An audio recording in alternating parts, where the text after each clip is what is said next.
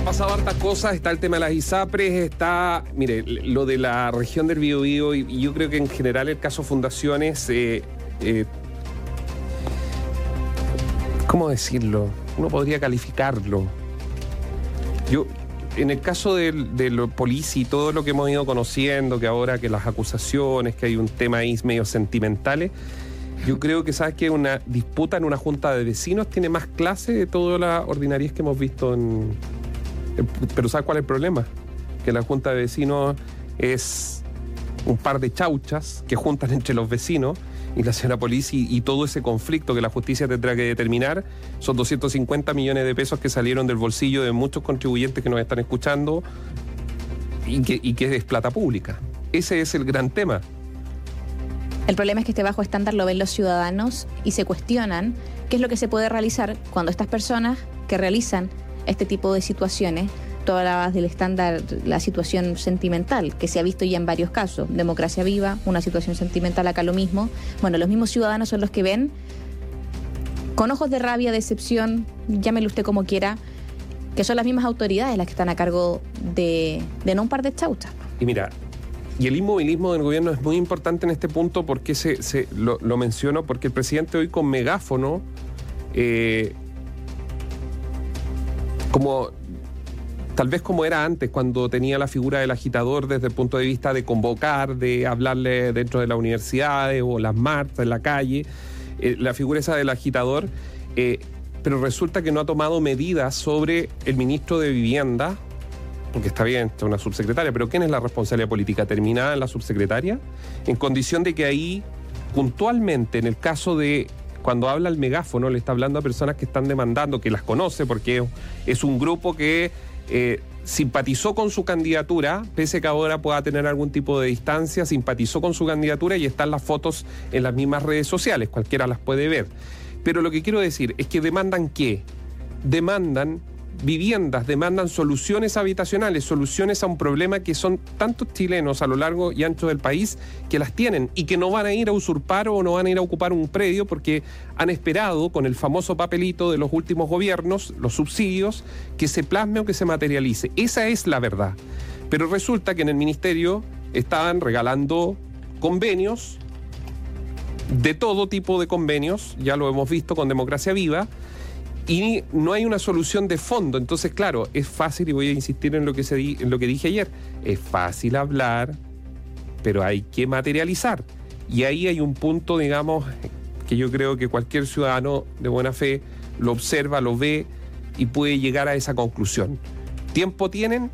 Claramente llevan año y medio gobernando, todavía queda un largo trayecto para poder materializar. Y ahí, engancho con lo que decía el presidente a las personas con este megáfono, que lo traían los mismos manifestantes, que dice relación directamente con que va a seguir adelante con su programa de gobierno.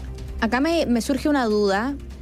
Muchas veces a ti a mí nos ha tocado estar en el Palacio de la Moneda y son muchísimas las personas que se manifiestan abiertamente por la Alameda, por Calle Moneda, por la Plaza de la Constitución y que se juntan en ese sector para gritarle tanto al presidente como a las autoridades sus distintas demandas. ¿Por qué el presidente sale hoy a recibirlos y a entregarles esta respuesta, siendo que no es algo que sea fuera de lo común? pero puede María José responder también a un intento de eh, dar señales que a algunos no les puede gustar. Yo miraba eh, políticos más viejos, avesados, que decían que justamente el presidente tiene que convocar y no salir a hacer esta acción de, de agi- de agitar masas con un megáfono en una protesta donde había una ocupación de un recinto que es público, etcétera, etcétera. Eh, el otro día llegaron incluso cerca de la moneda otros a protestar. Eh, Tal vez es una señal, no lo sé, y el tiempo se tendrá que evaluar. Algunos dicen no se cuida la investidura presidencial porque entonces debería responder de la misma forma cuando va a regiones. O sea, si en región hay una protesta, tendrá que acercarse y hablar con ellos. No, Muchas veces lo hace, ¿eh?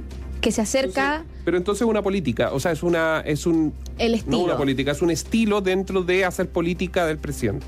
Esta fue, era- eran comités de viviendas que también hablaban respecto a distintos puntos. Eh, y el presidente lo que dice es, bueno, toma este megáfono y asegura que van a seguir trabajando junto con los comités en las buenas y en las malas y cuando hay errores vamos a enmendarlos en conjunto con ustedes porque es al pueblo, a ustedes a quienes nos debemos.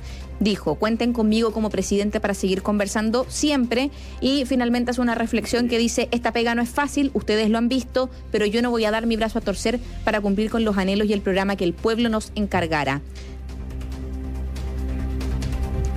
¿Está dando el brazo a torcer el presidente o está siendo muy firme con su brazo al... Mira, Mr. le dijo realismo sin renuncia, pero en realidad sí estaban renunciando a un montón de cosas y se lo dijo luego que salieron del gobierno el propio, em, el propio Partido Comunista. Mira, me escriben, adivina quién, presidentes de Junta de Vecinos molestos porque los comparé con... No, no estoy comparando la acción, estoy diciendo que una junta de vecinos puede tener algunos roces Creo que al contrario, los defendiste. Por eso, que tienen más clase desde el punto de vista de que lo que hemos visto en el caso convenios, porque la ordinariez que probablemente son delitos en casi todos, es una situación ya esto de las grabaciones telefónicas, de que tú me dijiste que el colombiano, que el otro de más allá, de más acá, e, es un, un, nivel, digamos, del país increíble. Lamentablemente es la realidad que a veces nos golpea en la cara porque no la queremos ver.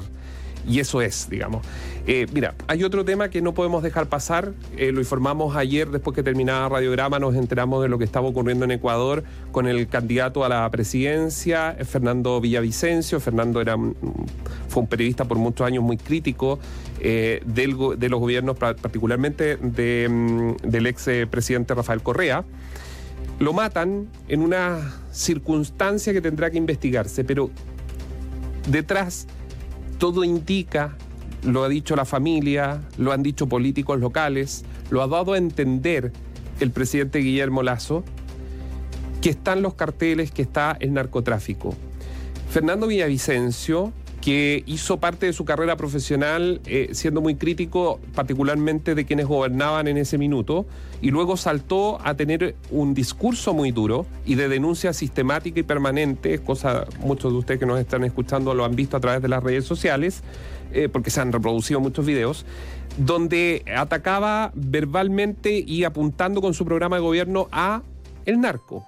Sabemos que Ecuador está infectado eh, de grupos narcos eh, entre ellos el tren de Aragua, las muertes al interior de las cárceles hace tres años, cuando estaba Cristian Alveal de director de Gendarmería, ya lo advertía sobre lo que pasaba en Venezuela, donde decapitaban personas dentro de las cárceles, un, horror, un infierno, literal. Eh, grupos narcos controlando cárceles y grupos narcos también controlando zonas de Ecuador. Para, eso no debería ser un misterio para usted que nos está escuchando porque lo hemos informado, lo hemos hablado muchas veces. Pero ¿cuál es el fondo? Es un desastre lo que, lo que sucedió con Fernando Villavicencio, no solo su muerte en sí, porque mueren muchas personas, mucha gente eh, muere en Chile también producto de... Es un atentado, lo que quiero decir es se vuelve un símbolo de un atentado de estos grupos que todo indica estarían radicados en Colombia, desde Colombia mandando estas operaciones. Es un atentado a la democracia y también podríamos decir un desastre para Guillermo Lazo en los últimos días de su gobierno que tuvo que terminar apuradamente, en que le matan a un candidato a la presidencia. Pero nos tiene que llevar también, María José, auditores, como ciudadanos, a exigir de forma concreta a las autoridades soluciones en materia de seguridad. Porque lo que está atravesando Ecuador, y sin el ánimo de que alguien diga hoy me da miedo, no deberías decir, no, más allá de eso, lo que está pasando en Ecuador puede ser perfectamente replicable en cualquiera del resto de los países de Latinoamérica. Perú está muy complicado con el crimen organizado. En Chile estamos complicados con el crimen organizado la cantidad de droga que pasa por nuestro país y que lo dicen estamentos internacionales, porque lamentablemente la mano nunca estuvo ni en los gobiernos de Sebastián Piñera ni ahora de levantar y decir que tenemos un problema de fondo. Aquí se fuma marihuana a cualquier hora del día, de aquí para allá. Más allá del debate de la legalización. Respecto a esa droga, estoy diciendo que hoy día las drogas es muy fácil conseguirlas en Chile. Y los poderes del narco son tremendos, son gigantes. A ver, tienen tentáculos por todos lados y yo creo que actualmente están metidos en la política, están en muchas partes a raíz de lo que hemos ido conociendo en el último tiempo. Por eso es tan importante la política de seguridad pública y si hay que hacer cambios que se hagan razonablemente pensando en la ciudadanía y no en si esto me beneficia políticamente porque puede beneficiar a, Gabriel Boric. No sé si me entienden. Hace muchos años la altura atrás. tiene que ser de, de, la mirada, tiene que ser de Estado y va ir más allá del año 2026. Hace muchos años atrás nosotros hablábamos del sicariato y lo veíamos como algo que sucedía en los países sudamericanos, pero que eran países vecinos como eh, Venezuela, Colombia, Ecuador, entre otros. Ahora el sicariato ya es parte del día a día de nuestro país. El crimen organizado lo veíamos como algo que era anexo y también ya podríamos decir que está instalado de lleno en nuestro país el poderío del narcotráfico y así puedo seguir con muchas otras eh, con muchos otros casos, muchos otros fenómenos que han sucedido. Nosotros vemos ahora lo de Ecuador con horror, pero el llamado también es a las autoridades a que no reaccionen, sino que prevengan. Creo que las autoridades, y hablo del mundo político en general, ha trabajado durante este año y durante los últimos meses de lleno en temas de seguridad, pero lo importante es erradicar el poderío del narcotráfico o al menos reducirlo a su mínima expresión. Claro, pero... Porque de lo contrario, nada nos diría o nada sería extraño si es que en cuatro o cinco años más o incluso menos pasa algo como lo que pasó con Villavicencio, pero en nuestro país. Pero mira, ¿Quién nos dice que eso no podría suceder si no se toman las causas? O la unidad de análisis financiero. Hoy una persona me, en la calle me para y me dice, un joven, tenía 22 años, 20, terminando derecho, y me dice, ustedes hablan mucho del servicio de impuestos internos. Yo le digo, ¿usted trabaja en el servicio de impuestos internos? No, me dice estudio Derecho, estoy procurando, seguramente no está escuchando. Y me dijo, pero hay alguien que ustedes poco nombran. ¿Quién? La unidad de análisis financiero. Tiene toda la razón. Son estamentos o entidades que forman parte de este engranaje que es necesario que tengan una aplicabilidad real, digamos, y que puedan tener un tipo de control. Probablemente a esta hora algún narco está lavando dinero, ya sea con venta de comida, ya sea a través de juegos de estos de, que instalan en las poblaciones, supuestas ventas de completo y papas fritas que uno ve que no entra nadie a comer su completo una papa frita, pero resulta que casi una renta presunta porque vendieron, tuvo lleno el local todo el día. Y después tenemos las peluquerías, y después en Antofagasta tenemos un montón de burdeles y otros que nadie se explica cómo. Eh, a ver, son lavados de dinero, ¿no?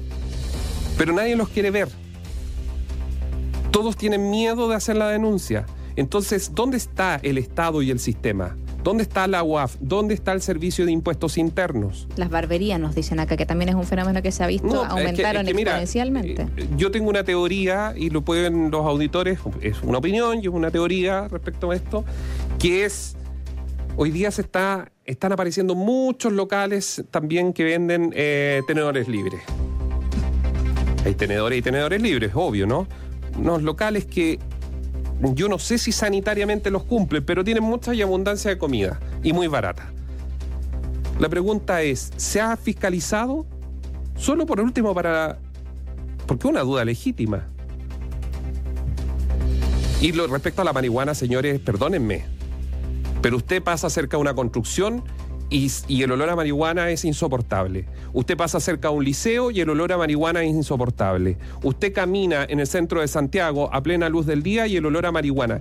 Yo no tengo nada en contra de la marihuana, pero el acceso o la accesibilidad de menores de edad, menores de 15 años, a sustancias como esas que tienen y hay un montón de informes y usted los puede buscar en internet respecto al tema, debería preocuparnos a todos como sociedad.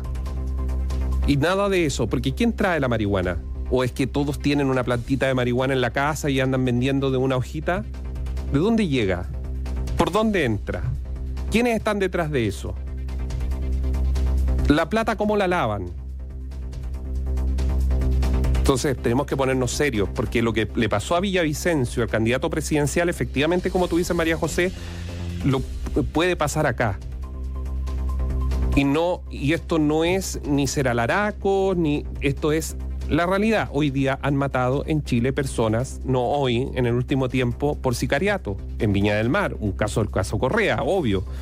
Pero ¿cuántos tienen que estar literalmente encerrados en sus casas por culpa del narco en las poblaciones? Bueno, narcofunerales, narcomausoleos, sicariato. Hay muchos fenómenos que nosotros nunca pensamos que iban a existir en nuestro país y que ya existen. Entonces, como nosotros ahora vemos con horror lo que está pasando en Ecuador, si las medidas no se toman, ¿va a pasar lo mismo acá?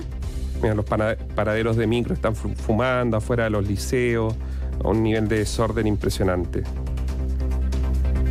Un, auditor, mi hijo consume marihuana, lamentablemente la compra como pizza. Pasan en moto a su domicilio a dejarla. Bueno, nos llenamos de historia, la verdad que son muchos cascada de historias relacionadas con lo que estamos hablando. Pero no hay que perder el foco, eh, hay, que, hay que exigir, digamos, obviamente una agenda de seguridad, eh, que se propongan, que esté abierto, que esto sea de Estado y por el otro lado, el tema de las fundaciones vamos a estar revisando porque hay nuevos antecedentes y obviamente las investigaciones están avanzando. Información independiente, opinión independiente.